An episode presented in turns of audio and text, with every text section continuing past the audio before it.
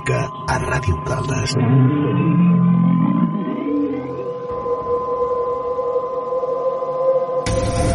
Un viaje ancestral a la otra realidad.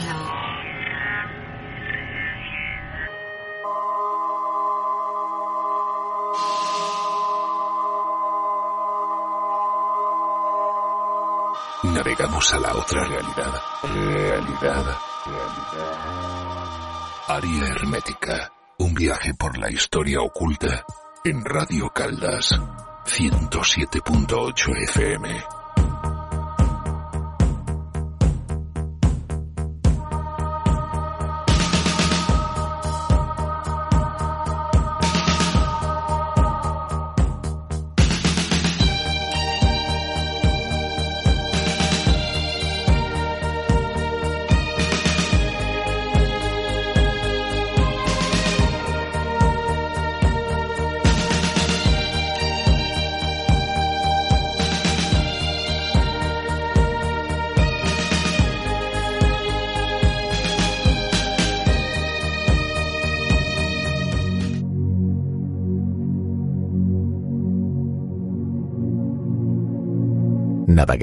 Les ones d'altres mons. Àrea hermètica a Ràdio Caldes.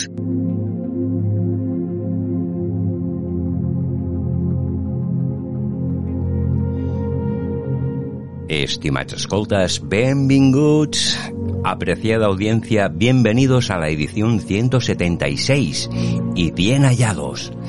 Y en el programa de esta semana, perdón, una sorpresa, vuelve con nosotros una persona que, la verdad, cuando se pone a explicar todo el recorrido de su vida profesionalmente, es increíble. Y como no, tenemos a Juan José Revenga. Juanjo, muy buenas tardes, ¿cómo estás? Buenas tardes, Josep. Encantado de estar nuevamente contigo. Pues muchísimas gracias. Vamos a comentar un poco sobre ti para aquellas personas que no pudieron escuchar aquel programa último. Pues bueno, Juan José Revenga nació en Madrid en 1959. Inició su carrera profesional como fotógrafo en el mítico diario Ya. En la década de los 80 trabajó como corresponsal de prensa en los conflictos bélicos de Nicaragua, El Salvador, Panamá o la invasión americana de Irak. Vivió el cambio soviético de final de los años 80, principio de los 90 y bueno, en la URSS. Estuvo presente en las guerras de Yugoslavia, Armenia, Osetia o Chechenia. Ha sido productor y director de documentales para las principales cadenas de televisión americanas y ha realizado numerosas series para televisión española muchísimos de los documentales de la 2, aquellos que nos llenaban, pues son de Juan José Revenga. Juanjo, un recorrido muy largo, muy largo, mucha aventura y bueno, has podido explicar muchísimo a través de tus libros, ¿no? Pero cuando hay una historia que está llena de aventuras, hablamos de aventuras, historias, pero también hay riesgo, ¿no? Porque hacer de corresponsal en lugares de conflicto, ¿cómo definirías tu recorrido profesional, Juanjo? Hombre, es un recorrido de búsqueda, porque siempre eh, he buscado hacer lo que quería, lo que quería, eh, porque el destino no, como todo lo contrario, lo que te dicen, todo está escrito, no, el destino lo escribes tú. Lo que quieres tú hacer es lo que consigues al final. Hay que pagar unos precios, por supuesto, hay que pagar el precio pues de la familia, las enfermedades y todas esas cosas que la gente que se acomoda pues no puedes no puedes valorarlo, no puedes valorar si merece la pena. A mí, desde luego, y llegando a estas alturas del partido, sí puedo confesar, como, como decía Pablo Neruda en el, en el título de sus memorias, confieso que he vivido. Y tanto que sí. Una experiencia única. En tus viajes como periodista, en muchas ocasiones fueron en zonas de conflictos. Eh, ¿Qué zona fue la que más te marcó por lo que pudiste percibir? Hombre, siempre lo, lo, peor son las, las guerras civiles, las, las, guerras del mismo pueblo y de opresiones dentro del pueblo.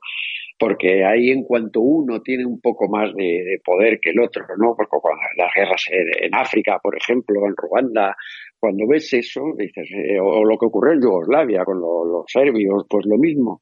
Es cuando alguien tiene un poco más de poder que, el vecino, ya van a comérsele. Eso es lo peor y el sufrimiento, porque siempre el sufrimiento en una guerra, el sufrimiento lo ves en, en la gente normal, la gente de la calle. Esos son los que les pasan, los que realmente pasan las guerras y las sufren. Porque claro, aquí como, como siempre, las guerras son intereses y nada ocurre en una guerra que no esté totalmente premeditado por los por nuestros amados líderes no por los políticos que son los que deciden todas las guerras cuando empiezan cuando terminan o los que mandan realmente en el mundo, ¿no? Que se habla del Club Bilber y estas cosas, que es todo mentira y son cortinas de humo.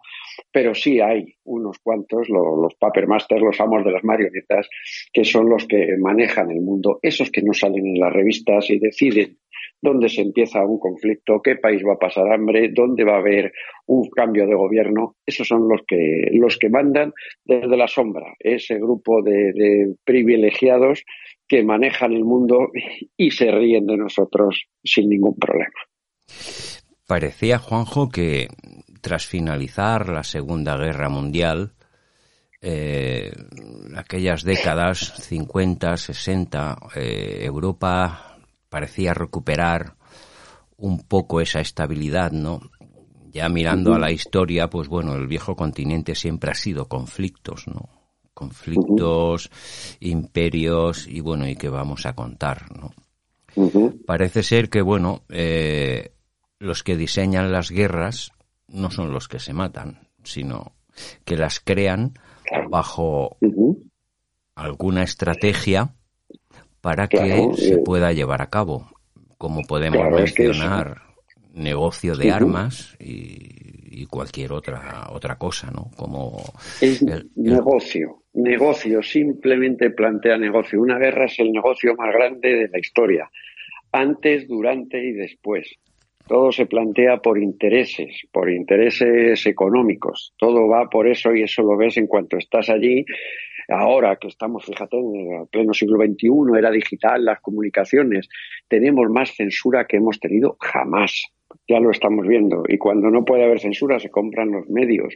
Lo que está ocurriendo ahora mismo no lo hemos vivido nunca. Y sobre todo con estas guerras orquestadas, montadas, preparadas, porque siempre ha sido así, siempre ha sido así, pero ahora económicamente pues se está valorando lo que puede hacer daño al mundo. Una pequeña guerra en una esquina del mundo ya es una disculpa para que podamos tapar todos los agujeros políticos, económicos que tengamos en cualquier país. Porque pensábamos una cosa, que con la pandemia íbamos a salir, pues hombre, dándonos cuenta de muchas cosas y de muchos errores, pero que ha sido lo contrario, que hemos salido más tontos, pero no a nivel nuestro, a nivel político nacional, sino a nivel mundial hemos salido más tontos o con menos vergüenza para, para abusar y preparar todas estas cosas, como las guerras, los conflictos, los disparos de, de, precios, el hacernos comer lo que tú quieras, el hacerte vivir como tú quieras, todo eso es lo que, lo que estamos cediendo y lo que he visto durante toda la vida en todas las dictaduras. Pero claro, entonces eran dictaduras de pueblo, lo que había normalmente, o dictaduras bananeras, o en la Unión Soviética incluso, pero es que ahora es a nivel mundial esta, esta dictadura de le voy a decir a usted lo que tiene que hacer, le voy a mandar a la tableta lo que va a hacer hoy y usted solo se preocupa de eso y ya cobrará a final de mes. Y es lo que tristemente le está importando al hombre. Ya no hay esas ganas de, de, revolución, de resistirse, de pensar como había antes, ¿no? El, pensamiento libre, todas esas cosas que lo veías en, cualquier país donde ibas, en cualquier conflicto, veías, dices, bueno, te dabas cuenta de una cosa, dices, bueno, el ser humano aguanta todo hasta que llega el hambre, ¿no? Cuando llega el hambre es cuando comienzan las revoluciones. Eso siempre, siempre ha sido así. Pero es que ahora mismo hay tal, tal falta de, de, todo, de ganas de, de, pelear, de conseguir o de tragarte lo que te están contando. Dices, pero bueno, que ahora lo que te están contando, de verdad, que es que es una censura tal que antes sí, antes tú tenías, en, bueno, ya en las guerras, ya en Irak, ya en la primera de Irak, en el 2003, ya tenía, cuando mandabas la crónica, iba con un retardo, con un minuto de retardo. Había que utilizar los satélites americanos. Si mandabas algo que no interesaba, se cortaba la crónica antes de que saliera. Teléfonos satélite no se podían utilizar porque no funcionaban, solo funcionaban los suyos. Cosas de esas que, antes no ocurría. Tú te ibas a una guerra, te tirabas un mes en el campo de batalla en Nicaragua, por ejemplo, en la jungla, peleando contra la contra, volvías y volvías con noticias que eran válidas totalmente. Eran noticias que eran válidas, eran realidades que habías visto, que habías pensado, que habías visto morir a la gente, habías visto quién atacaba y en qué condiciones. Eso ahora mismo ya no vale. Ahora la guerra se hace desde la frontera de enfrente y mandando la noticia la crónica por satélite todos los días y ya está, verdad o mentira, la gente se la va a creer. Lo que sí es verdad, Juanjo, que de tanta agencia de información que había antes, ahora con la mano se pueden contar cinco. Exacto, exacto. Antes había agencias de información, tú lo has dicho. Eran agencias de información, ahora lo que hay son agencias al servicio de al servicio del señor que manda. Por eso es que no puedes. que tú ves cuando se mandaba una crónica o, las ofertas para ir a, Ucrania, decir, pero bueno, vosotros estáis locos lo que estáis haciendo ya, pero hombre, hay que mandar crónica diaria, hay que mandar desde la frontera de tal. Que eso, eso no es información. La información, primero, sobre todo en un conflicto, es meterte en el lado del agredido que es donde de verdad estar fastidiado y donde puede pasar cualquier cosa. Pero ahí es cuando ves la realidad. Cuando estás en el lado del agredido, te están dando todos los días, estás viendo lo que pasa, porque si vienes con el agresor, no hay problema, te van enseñando lo que ellos quieren. Y eso sí, vas mandando tu crónica, no tienes problema y, todo va bien. Pero claro, es que es complicado, es muy complicado salir. Y antes era sobrevivir a ellas, que antes tenías el problema de que si sobrevivías a la primera ya estaba todo hecho. Ya sabes de qué iba, ¿no? Aquello. Y eran 30, 40 personas que nos veíamos por todo el mundo. Éramos los mismos, que nos encontrábamos lo mismo y estábamos en Kisangani en Kinshasa, eh, a los tres días estábamos en, Angola o estábamos en Sudamérica, en Colombia, y estabas encontrándote con la misma gente siempre. Eso ha desaparecido, esa camaradería también que había entonces. Lo que sí es cierto, Juanjo, de que eh, el poder sobre todo podemos hablar de la independencia de España como una organización, la OMS, envía una orden y sin previa consulta ni, ni siquiera se debate en el Parlamento ya es aprobada. Referente a muchísimas cosas. Sí, sí, eh, me, estás hablando de la OMS, ¿no? De la Organización Mundial de la Salud. Sí, sí, sí. O sea, envía una circular a todas las naciones y, y, eso en vez de discutirse en cada parlamento, porque cada país tiene unas constituciones y bueno, y creo que muchas cosas que se han pasado, se han pasado la constitución que tenemos aquí por encima. O sea, totalmente. Es que hasta estos políticos podrían estar dentro de un proceso. Por... Lo, están. Por eso, pero bueno vamos a dejar un poco. Sí, dime. No, no, pero es, la es que es la realidad de esto de la ONS. Es que si hablamos de la ONS y hablamos de cómo estos títeres, que son los políticos los que están haciéndole la jugada a nivel mundial, ¿eh? el que no le haga la jugada a nivel mundial, es que la ONS, bueno, uno de los presidentes de la ONS es Bill Gates. Y luego las farmacéuticas, las mayores farmacéuticas del mundo, son los que manejan la ONS es que te, te, dices, no puede ser que la gente no esté viendo que Bill Gates y su fundación, su maravillosa fundación para la ayuda al tercer mundo, que maneja 32 mil millones de dólares al año, pero claro, para estar libre de impuestos tiene que gastarse 1.500 millones de dólares en ayudar al tercer mundo. ¿Cuáles son esas ayudas? Pues muy sencillo, esas ayudas son vacunas, vacunas que compramos a los laboratorios que son suyos o que la gran participación es suya. O cuando nos dice que hay que comer verdura y que no se puede comer carne. Oiga, es que no sabe nadie que el 30% del terreno cultivable de Estados Unidos está a nombre de Bill Gates, que es suyo, que nos va a obligar a un cambio de dieta para tener que vivir de lo que él vende. Alucinante. Claro, son unas cosas que dices. Es que, claro, dices, bueno, y los políticos, ¿no? Los políticos son los simples títeres, son los títeres que están moviendo estos que hemos hablado de los amos de las marionetas. Y los políticos son los títeres que bailan eso o te corto el grifo de la subvención. europea y se acabó y se acabó y te y vas a tener una moción de censura y sales del gobierno y como aquí lo que importa ya en esos niveles políticos ya sabes que bueno el dinero sí porque por supuesto siempre les importará pero sobre todo el poder y mantener el poder pero aquí y en cualquier parte del mundo claro que otras veces pensábamos Joder, bueno claro es que lo que nosotros tenemos madre mía por cualquier lado, ¿eh? por cualquier lado de lo que hemos tenido, no por cualquier bando de lo que hemos tenido. Es que lo que tenemos, pero es que te das cuenta ahora que es que en todo el mundo están prácticamente igual. Dice, madre mía, ¿hacia dónde va? ¿Hacia dónde va este mundo? ¿Hacia dónde va la gente que no lo ve? Porque por lo menos que sepan que nos damos cuenta. O que una parte de este mundo, una parte de los que estamos viendo esto, nos damos cuenta de lo que está pasando. Yo lo he visto en muchos sitios, pero claro, era a niveles pues eso, de pequeños países, pero que en esos pequeños países eran pruebas, se hizo como pruebas. Y ahora se ha visto aquí que si eh, nos obligan a encerrarnos, nos encerramos y que obedecemos. Con lo cual hay que tenernos siempre con el miedo de algo. Cuando no es el apagón, cuando no es la guerra de Ucrania, ahora con lo de la epidemia de lo del mono, hay que buscar algo para que nos tenga nuestro amado líder que salvar. Eso es lo que están intentando. desde luego que la mejor arma que hay es someter a la sociedad al miedo, porque es la manera de, manipularla. Exactamente, con él. siempre el miedo a algo, el miedo a algo y que solo te pueden salvar ellos.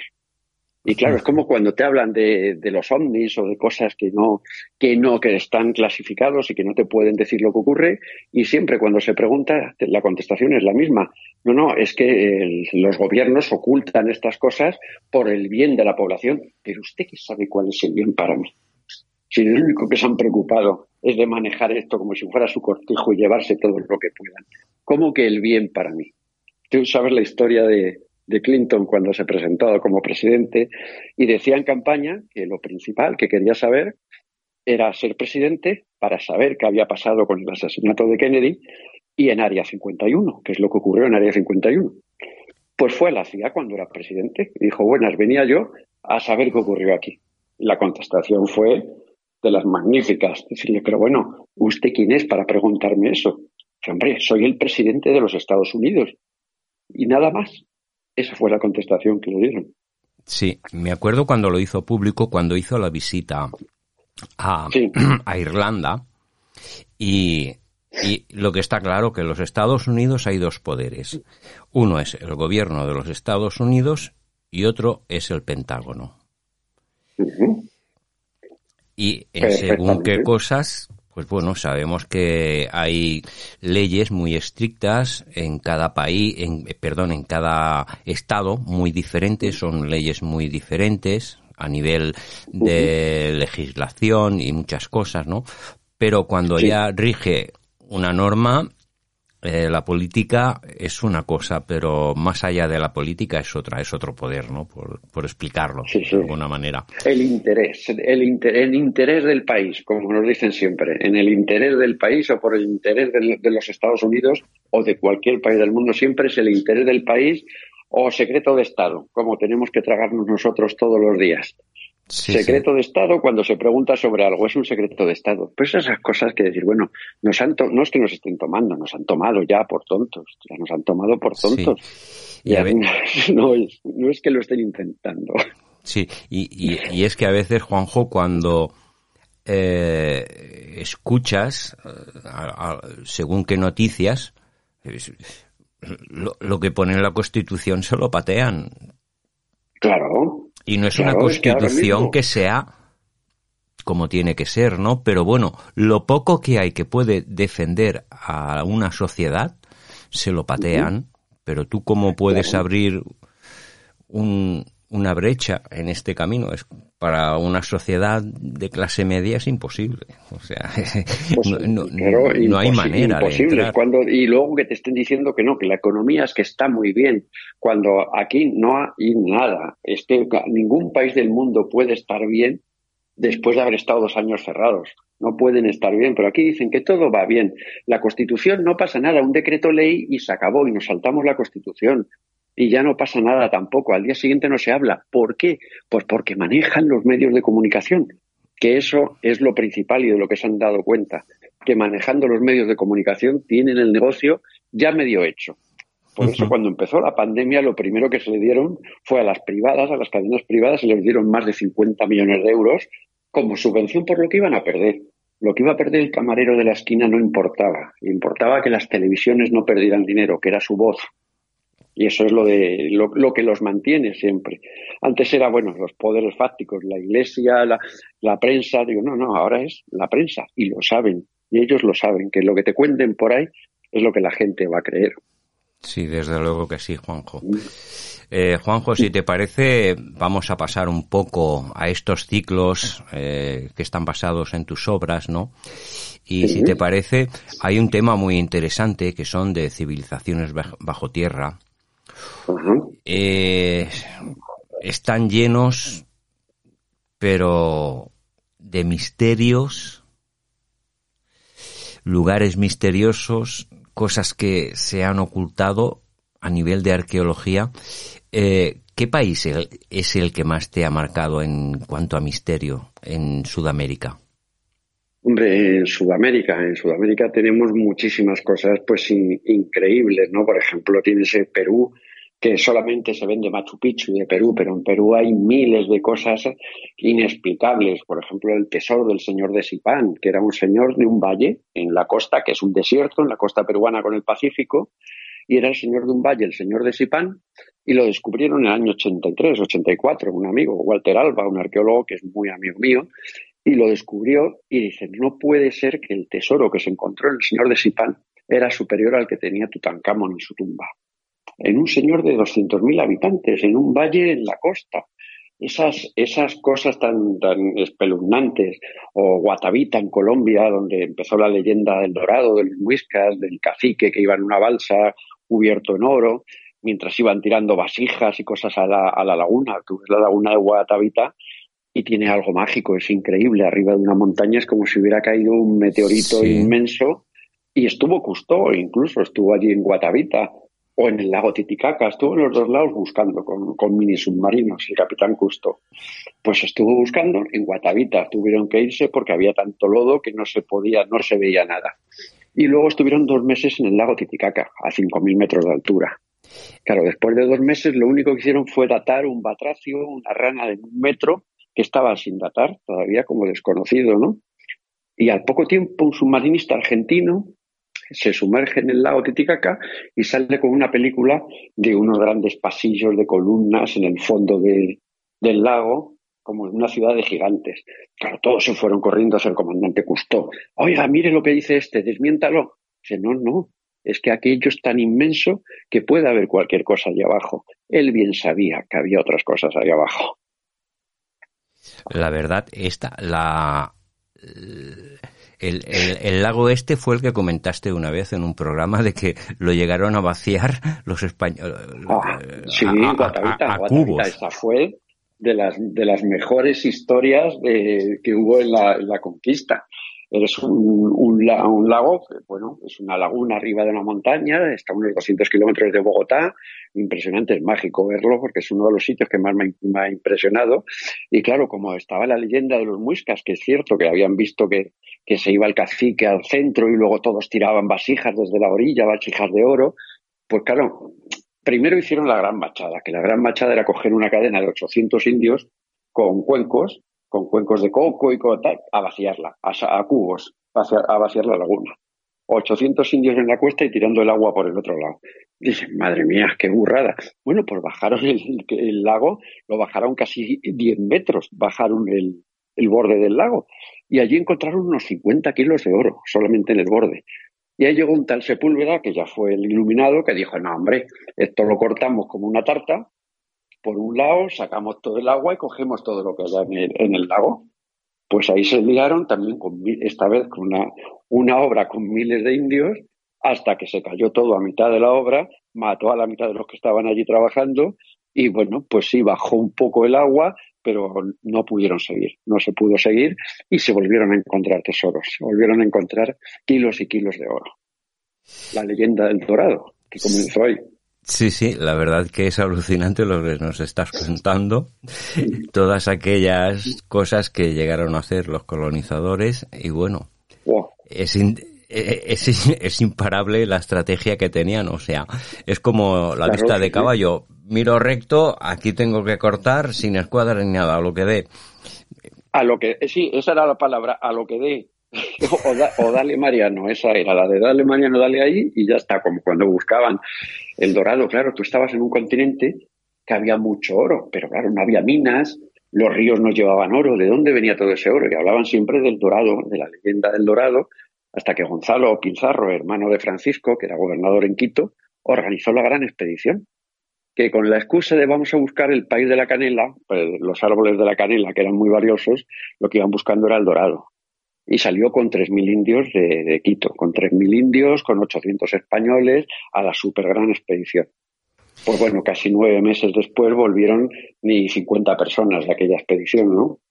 Fue, y, en la huida descubrí fue el, el primer descenso del Amazonas, fue una aventura inenarrable y lo que sufrieron y cuando le preguntaban a Gonzalo Pizarro dónde está el Dorado, dice el Dorado está siempre un poco más allá de donde nosotros llegamos. La verdad que hubo una interpretación tuya en un programa de radio, ¿no?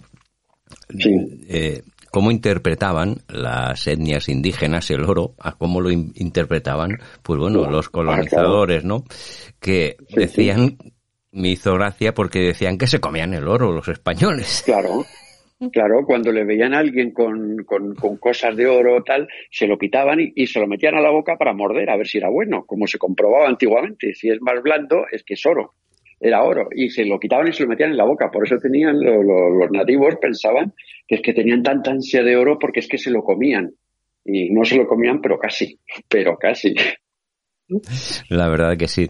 Juanjo, durante tus recorridos por tantos países de Sudamérica, ¿en algún momento tuviste la percepción de algún fenómeno paranormal durante tus viajes? Hombre, ahí, por ejemplo, Perú es uno de los sitios mágicos del mundo, ¿no? Y luego la Patagonia. En la Patagonia también, y tuve muchas entrevistas con gente y me, me contaron cosas increíbles.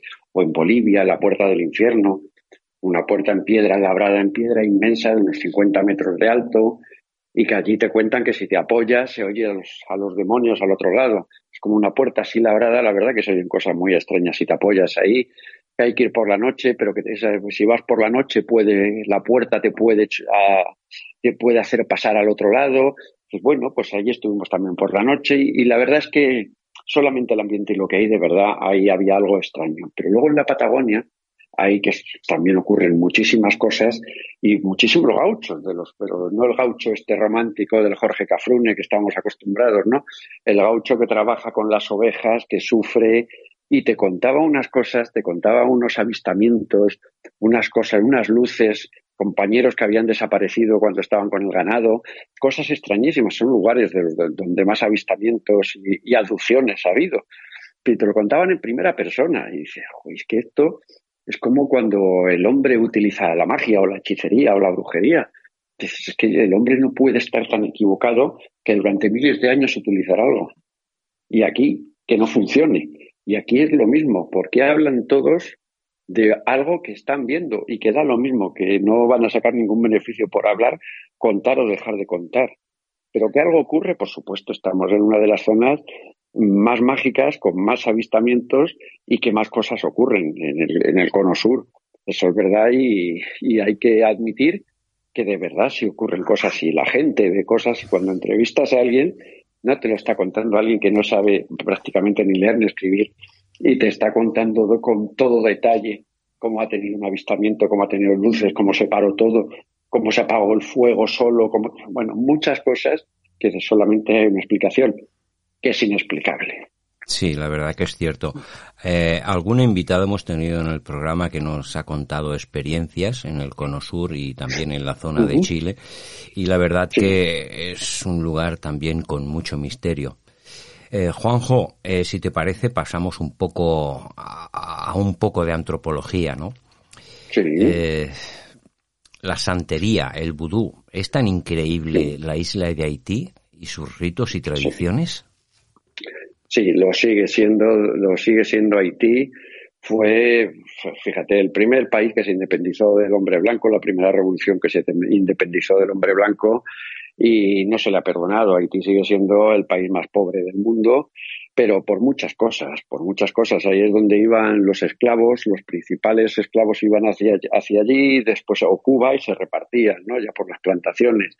Pero es que no sabían el esclavo que estaban llevando, se estaban llevando de África Occidental a las etnias Fon, Yoruba, que son los magos más potentes de todo el continente, los Fon y los Yoruba de esas etnias, y luego Mandingas, que eran los guerreros más fuertes de, esa zona.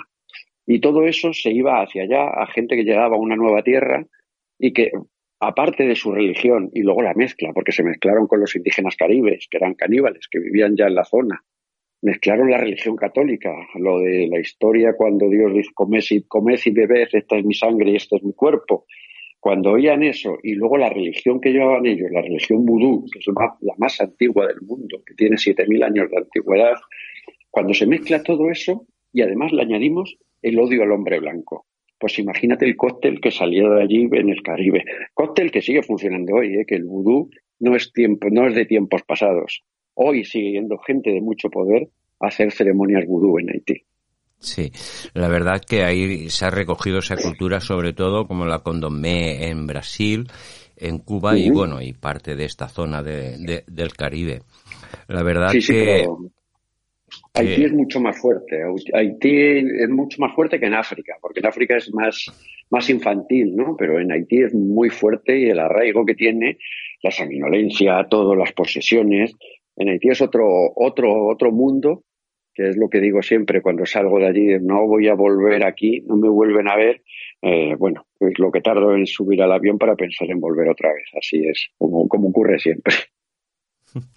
La verdad que es un, un, lugar increíble por las cosas que has contado, supongo que en tus libros está mejor detallado, y la verdad que donde hay cosas con misterio, Haití sobre todo, y bueno, de los zombies no hemos hablado, ¿no? Algún día posiblemente hablaremos. Hablaremos, pero dejamos, dejamos un avance de que el zombie existir existe. No es el de las pelis de George Romero, pero existir existe.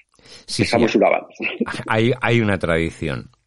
Sí. Bueno, ay, bueno, vamos a seguir, ¿no? También te he escuchado comentar cosas sobre la tierra hueca.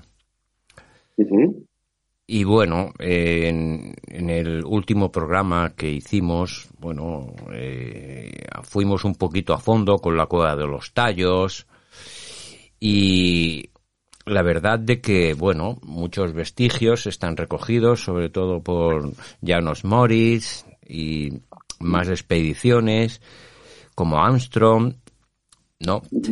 Pero hay más lugares en la zona de Sudamérica, ¿no? De que ciertas civilizaciones en, en su día, o quizás en un presente, en un lugar que esté sellado, puedan todavía vivir, ¿no? La tierra hueca. ¿Qué nos puedes contar? Pues la tierra hueca, fíjate, eso fue una teoría de Halley. Halley, ¿quién es Halley? Halley fue el señor que descubrió el paso del cometa Halley, pues solo le puso su nombre, cada cierto tiempo, cada 75 años creo recordar que es, ¿qué pasa más cerca de la Tierra? Halley era íntimo amigo de, Isaac Newton. O sea que tampoco eran, y, le daba la razón Newton a Halley cuando hablaba de la Tierra hueca. Y hablaba de que, bueno, la primera capa o la corteza de la Tierra tiene como 800 kilómetros. Dice, después nunca se ha, se ha, entrado más de 16 kilómetros en la Tierra, hacia abajo, nunca se ha entrado más. Dice, bueno, vale, tiene 800. Y él decía que por dentro era hueca y había otro mundo, otro sol.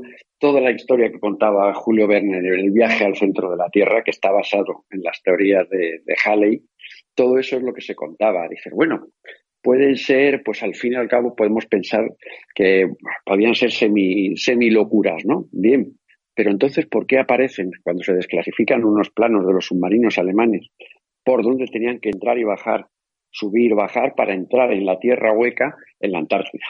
¿Por qué podían entrar por ahí y cómo se hacía para acceder a la tierra hueca? ¿Por qué mandaron los americanos en el año 47 la expedición High Jump, que volvieron con toda la mitad de los barcos hundidos, que decían que iban a hacer pruebas de cómo funcionaba la guerra en climas fríos?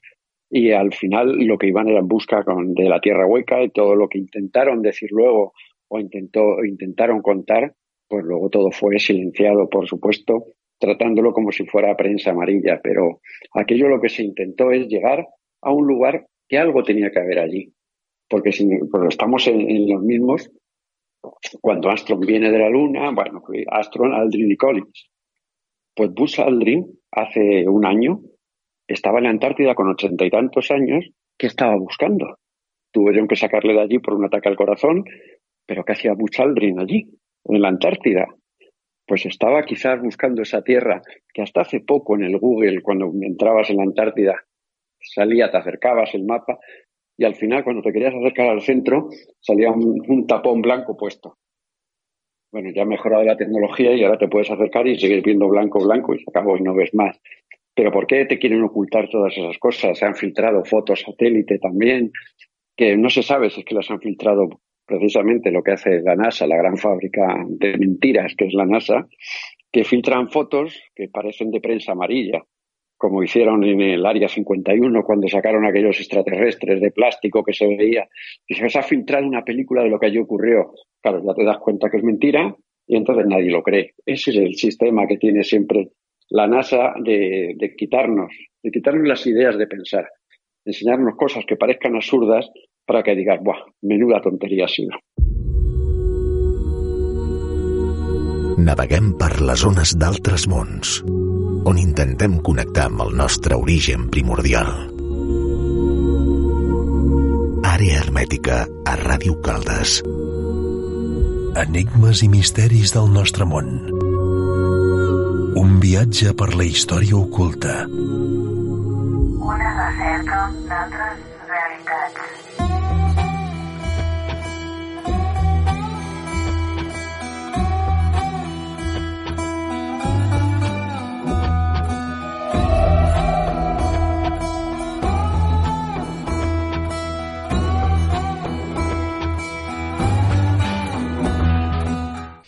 Y es muy curioso porque cuando, por ejemplo, lees libros de ovnis, de apariciones, cuando salen ciertos humanoides, son actitudes absurdas, pero parece ser que lo que le llega a la persona es lo absurdo. en ningún momento demuestran inteligencia. Sí, sí, es que así lo que haces es pensar que es todo mentira. Pero ¿cómo va a ser esto así? Te salen esas apariciones o eso, que te cuentan. Es, tan absurdo como aquellos muñecos de verdad de Roswell, que es que fueron de decir, pero hombre, si es que me parecía hasta de risa que intenten, no, una película que se ha filtrado. Claro, todo el mundo dijo que era falsa, ya está, si es que se han reído, tal, eso es mentira, todo. Vale, era mentira, pero es que han ocurrido cosas porque avanzó como avanzó, sobre todo la aeronáutica, los aviones a reacción, a partir del año 47, a partir del incidente de Roswell, es cuando se disparó todo, los avances tecnológicos y sobre todo en aviación, que a cualquiera que le, que, que le digas que es que hace 100 años estábamos empezando a tirarnos con un pequeño aeroplano y volando 20 metros y que hoy tenemos, en menos de 100 años, tenemos lo que tenemos en aeronaves y en viajes. Pues es increíble, imposible. Eso hablamos como, como hablábamos en la época de los, de los egipcios o de los mayas o los aztecas, esas construcciones que tenían, pues que alguien les ayudó a evolucionar. Y luego cuando se fueron llegó la involución, que es lo que ocurrió en otros pueblos y es lo que nos ocurrirá a nosotros. Sí, es cierto que eh, baja edad media, 500 años, se evoluciona poco, alta edad media, como evolución es el armamento con la pólvora, después principio del siglo XX empiezan los motores de explosión, llegamos a mitad del siglo XX y aquí la historia se dispara. Y en los 80 y 90 y hasta el 2000 pues bueno. Lo que estamos viendo demasiado rápido un avance demasiado rápido que no sabemos de dónde viene. Porque bueno quién dice bueno es que los ordenadores quién pero quién fabrica ordenadores quién fabrica estos grandes ordenadores quién tiene estos estos inventos esta tecnología o estas cosas. Mira, hay cosas absurdas, ¿no? Como en Apple cuando desapareció el, hombre este de Apple, pues cuando desaparece, dice, bueno, ya han estado aquí, han creado lo que tenían que crear, sacaron las grandes ideas, los grandes inventos, y tuvo que, el Steve Jobs, y tuvo que volverse y se fue. Pero ya nos dejó aquí todos esos avances que a partir de ahí, ahora, si no son muy tontos, ya vais tirando con esto para adelante. Sí, fíjate, Juanjo, eh, la válvula es lo que teníamos antes, ¿no? Claro. Pero el salto que hubo al transistor fue muy rápido y, ahí coincido contigo en ese golpe de tecnología que fue tan rápido el transistor. El transistor puede controlar muchas frecuencias. Eh, claro. Puede controlar la, la corriente, la puede controlar mucho mejor y más desahogada. Porque claro, si tú, tú te imaginas aquellos receptores de válvulas antiguos, pues vale, tenías que esperar que las válvulas se, se, calentaran, ¿no? En cambio el transistor... Que se calentaran. De frío a caliente, lo sé porque, bueno, como eh, estoy en el mundo de la radioafición y he tocado estas emisoras, para que pudieran funcionar, pues teníamos que, que, pegar modulación de voz para calentar las válvulas. Pero es que el transistor... Ah, claro, claro. El transistor es directo, de frío a caliente rápidamente. Tenemos los famosos transistores MOSFET que se utilizan mucho en fuentes de alimentación, componentes electrónicos y bueno, eh, si comparas tú una, una lámpara de aquellas a un transistor, las prestaciones que te dan son... Y de ahí al mundo digital. Y de ahí el disparo al mundo digital. Sí, de un circuito impreso a un circuito, pues bueno, que tienes ahí un mundo que la vista no llega a, dar lo que es cada cosa, ¿eh? Nano, nanotransistores, componentes electrónicos que, bueno, en un móvil por ejemplo desmontado no nos llega. Una pregunta a una persona como tú que entiendes de radiofrecuencias. Te voy a hacer una pregunta. ¿Tú crees que en el año 69 teníamos tecnología, que la tecnología que había de radio era radiofrecuencia. Y tú sabes que eso va de copiado a copiado, vas copiando de emisora a emisora para ir avanzando, ¿no? ¿Cómo pudieron en el año 69 hacer retransmisiones a 400.000 kilómetros por radio? ¿Tú crees que teníamos tecnología en el mundo para eso? Cuando se fue a la Luna. Bueno, es que, mira, las primeras pruebas de radio que se hicieron se, se hicieron en, en frecuencias muy bajas, ¿no? Estamos hablando de kilohercios. Lo que sí es cierto de que las frecuencias altas, podemos hablar 200, 300 megaciclos, ¿no? Eh, son unas frecuencias que la onda visual es allá donde tú mandas una onda y no choca. En cambio, en la onda corta, que son de 30 megaciclos para abajo, tú escuchas la onda media y muchas emisoras de radio por la noche porque la, las emisiones rebotan en la capa ionosférica, que esto se llama propagación, ¿no? Pero cuando hablamos de frecuencias, como por ejemplo en tecnología eh, espacial, utilizan frecuencias que son eh, de 200, 300 y bueno, ya vamos por 5 gigahercios. O sea. Pero en el año 69, ¿qué tecnología teníamos para conseguir eso?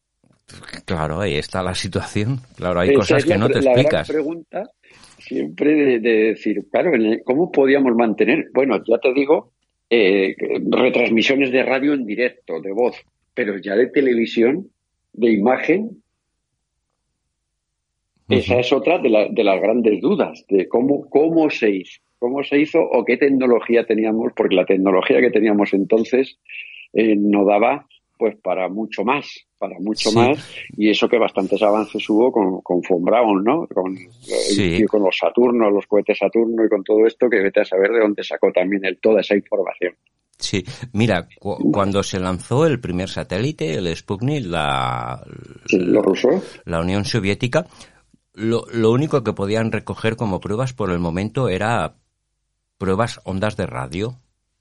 Ondas de radio. Y claro, cuando tú comentas en el año 69 que ya se podían enviar imágenes, pues claro, hay, hay un lapsus que, que, te da que pensar, ¿no? Y es razonable lo, lo, que explicas. Lo que sí es cierto que, bueno, pues ciertamente qué frecuencias emitía el Sputnik, no, no lo sé porque no lo he investigado, ¿no? Pero sí, sí, podrían ser perfectamente a partir de 100 megaciclos para arriba. Porque son unas ondas que por onda visual, en línea recta, tienen más capacidad que no emisiones de onda corta, ¿no? Sí, pero hay que llegar a 400.000 kilómetros. Sí. Hay que llegar. Pero es que a veces te pones más y dudas más cuando escuchas cosas del proyecto SETI, que hay, eh, por ejemplo, 40 antenas enfasadas a un procesador y están escaneando frecuencias, pero ¿qué escanean esas frecuencias? Ciertos ruidos que quizás son ruidos de, del espacio eh, y que buscan que tengan inteligencia. Es un poco complejo, es muy complejo, creo que es complejo. No puedo... No puedo decir más porque... Porque nunca nos lo van a contar, nunca nos lo van a contar y nunca nos lo van a querer explicar. Desde luego que sí. Bueno, Juanjo. Ese es el problema. Sí, sí. Hay un lugar que es muy interesante, ya que estábamos en, Sudamérica y la leyenda de Paikiki. Cuéntanos porque sé que tú sabes y nos lo vas a explicar. Sí, en Paikiki. Hemos hecho muchísimas expediciones en la búsqueda de la ciudad perdida de, Paititi y hemos encontrado cosas tremendas en las junglas del río Madre de Dios, bajando desde Cusco, que hay una bajada increíble, bajar de 4.000 metros a 100 metros al nivel del mar, a un río, y el Piñi, el Madre de Dios, son unos ríos donde muy poca gente, todavía ha pasado muy poca gente, buscando la ciudad, el Dorado, buscando una ciudad escondida en la selva. Y hombre, cosas, hemos visto cosas tremendas. Tengo hasta pues, eh, muros hechos con argamasa en mitad de la selva, de pequeños asentamientos, de ciudades en mitad de la jungla por donde no ha pasado nadie caminando en siglos. Y dices, bueno, ¿esto por qué? Si luego las culturas posteriores a esto, a los, los que vivieron aquí en la selva, en la famosa Paititi, cómo mm, no se han vuelto a utilizarlos. Y los incas, todos los golwaris, todos los que vinieron detrás, nadie utilizó argamasa, todo era piedra sobre piedra. Que de eso ya hablaremos también cuando les preguntaba yo a los, a los grandes expertos, ¿no? Los expertos que te dicen, no, es que los incas era todo puro músculo y solo con cuero y tierra pulían las piedras. Digo, mira, hombre, eso se lo cuenta usted a otros. Los del National Geographic aquí han estado intentando hacer eso y para mover una piedra se tiraban 15 días con toda esa historia y digamos como ponían 200 diarias. Es que es como lo de las pirámides, lo mismo. ¿Cómo explicas eso?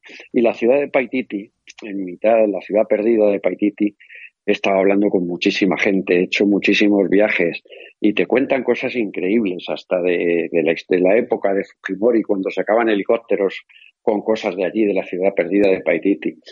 Y cuando volaron la, entrada, porque era subterránea, estaba, era subterránea la ciudad, volaron la entrada, echaron tierra y pusieron semillas para que aquello se tapara hemos llegado a pinturas rupestres, bueno, rupestres, pinturas en la piedra, en la que dibujaban una cadena, la cadena famosa donde se encataban el sol, que de oro, que era de oro de los incas y que desapareció también de Cuzco antes de la llegada de los españoles.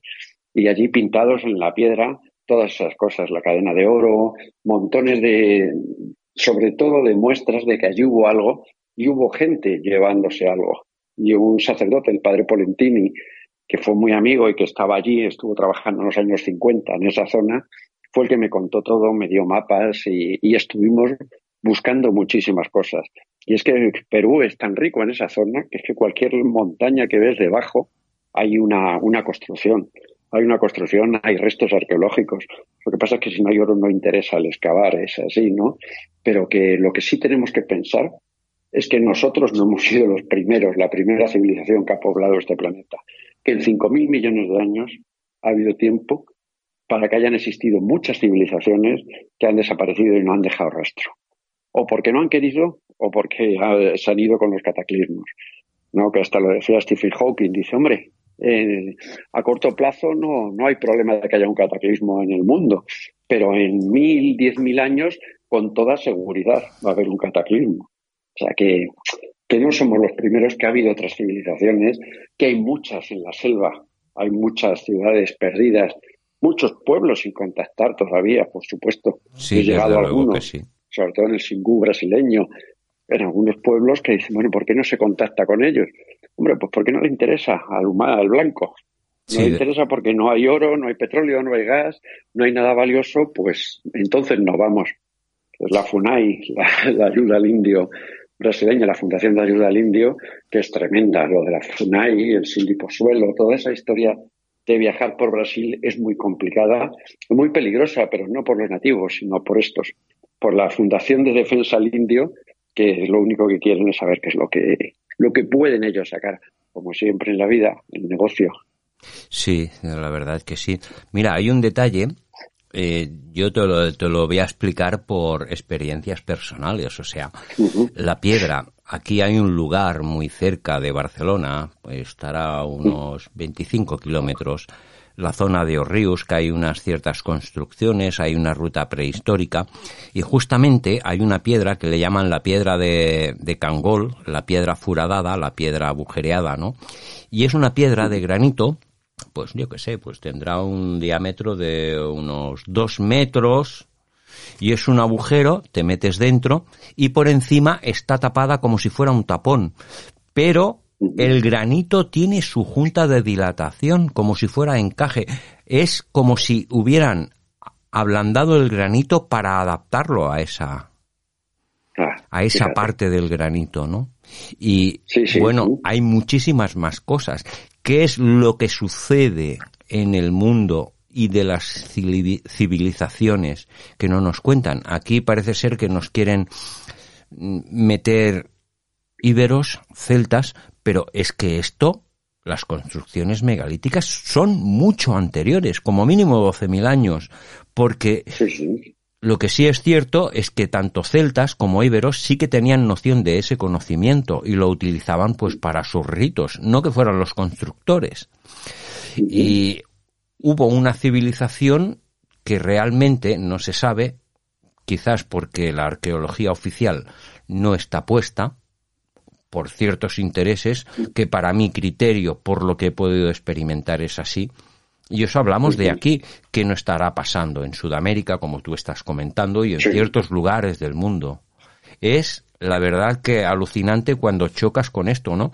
Y claro, cuando hablo, hablo contigo, una persona que ha recorrido y, y estás comentando cosas y, y ves de que tienen ese punto de que no puedes tirar más adelante, ni, ni, una posible explicación, ni que la ciencia tampoco, ya sea a nivel de arqueología, a nivel de, de proyectos de universidades que hacen excavaciones en lugares prehistóricos. O sea, no, no, está limitado. Mira, lo más claro, el problema que hubo en Canarias cuando las pirámides de Weimar no dejaban, no dejaban, pero claro, se montó tanta la información que había que para no quedar en ridículo la universidad eh, de eh, la, universidad que hizo los estudios de las pirámides diciendo que eran acumulaciones de piedras hechas por pastores y cuando empezaban a excavar y empezaron a ver que eran bloques y escalonados, pues bueno, nos encontramos muchísimas cosas. sí, pero te das con una tapia. Siempre cuando empiezas a encontrar cosas, te das contra la tapia, la tapia de la ciencia. Desde luego, desde luego que sí. Ese es el, gran problema. Mira, cuando descubrí en, el estado de Amazonas, en Perú, las descubrí unas pinturas rupestres con entre 8 y 11 mil años, me decían, me decían que, podían tener de antigüedad hasta que se dataron y tenían mínimo 8 mil años en el Valle de los Dinosaurios, en el estado de Amazonas. Y es un, unas pinturas rupestres, miles hay en las paredes, pero una de ellas es un gran saurio y un montón de humanos alrededor como con palos intentando darle caza. Que si nunca se llegó a convivir, ¿cómo fue que en ese momento, en algún momento, con algún saurio que sobrevivió, o por qué se llegó a esto? ¿O es que la historia nos está engañando con los números y con las desapariciones de los animales y lo que ocurrió? ¿Qué es lo que ha pasado? ¿Por qué no nos dan una explicación de lo que fue eso? Porque en aquellos tiempos el hombre, hace ocho mil años, el hombre no tenía imaginación, pintaba lo que veía estaba dibujando en las paredes lo que veías, la caza del bisonte, la caza de los saurios, como esto, como los grandes saurios. Y en un valle que se llama ahora el Valle de los Dinosaurios por la cantidad de esqueletos que se han encontrado allí. También. Fíjate una cosa, eh, supongo que has oído hablar de las piedras de Ica. Bueno, sí, hombre, ahí te puedo contar Ah, no, se dice de que, es, de que son falsas, pero bueno, si dos personas tienen la capacidad y la, la precisión para tallar unas piedras a miles por coger prestigio y fama, bueno, no digo que algunas Uchuya, Basilio Uchuya, el que decían que lo había hecho. Tengo yo muchas piedras de, la, de, de Ica, tengo muchas piedras, tuve mucha relación con Cabrera, y lo que allí ocurrió, y es más de 11.000 piedras, eh, cuidado, que dices que las hacía la familia de Basilio Suya, un por señor del desierto, y se las vendía a Cabrera. Hay que hacer 11.000 piedras, que algunas de ellas son como una mesa camilla de grandes, ¿eh? Sí, sí, y te, voy a, y te voy a comentar una cosa. Tenemos al investigador aquí en Barcelona, Josep Serneguet, que no es el hecho de, de lo que hay, es que estas piedras él, el Josep Serneguet, es, una, es un, ingeniero de un ingeniero de obra pública y tiene mucha noción de, geología. Ha pasado muchos años trabajando en Andorra, en túneles y todo, y conoce muy bien la piedra y, bueno, tiene una cierta noción. Y llegó a hablar en el programa.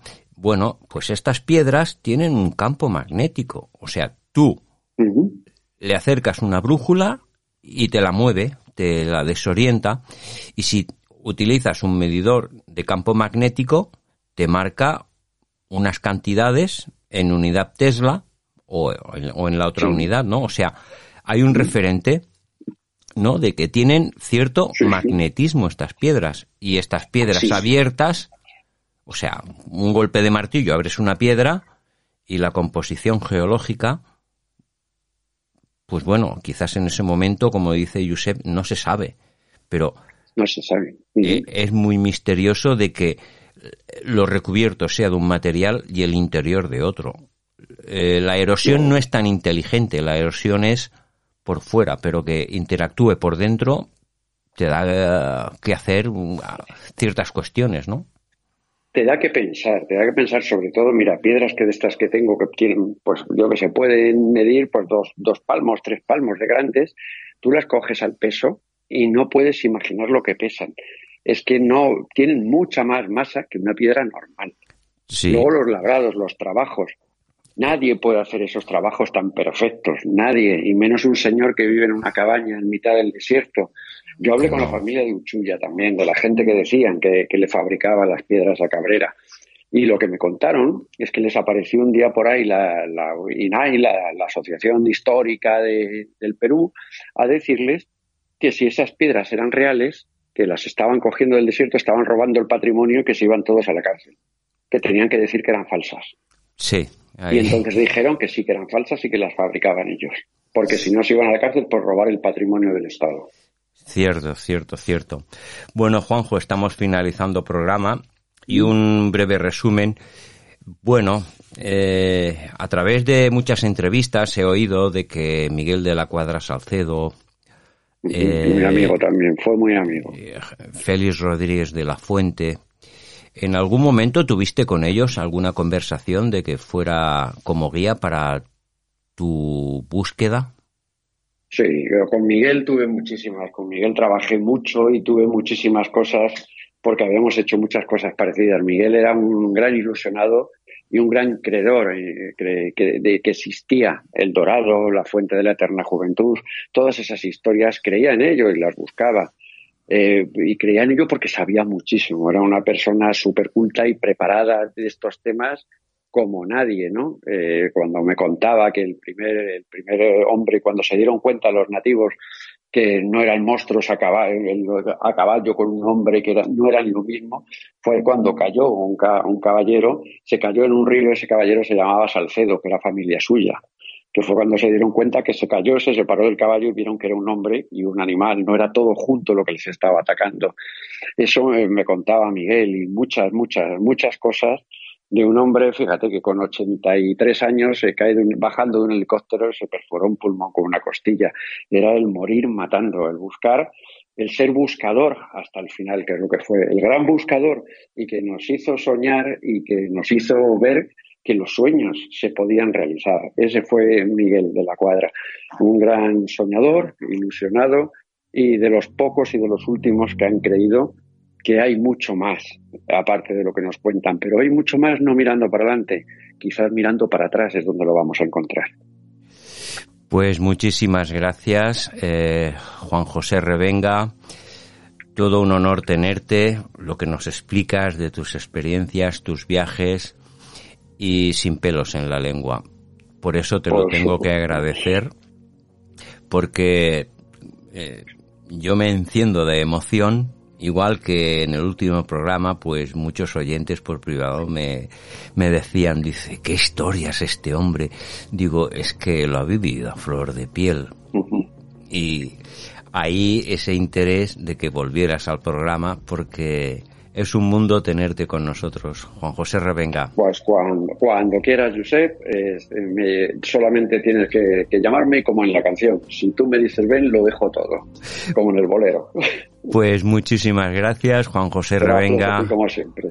Una gran persona y sobre todo su humildad por estar aquí con nosotros en el programa de Área Hermética. Y estimada audiencia, hasta aquí la edición 176. Fins aquí la 176. Tornem la propera setmana. Una abraçada.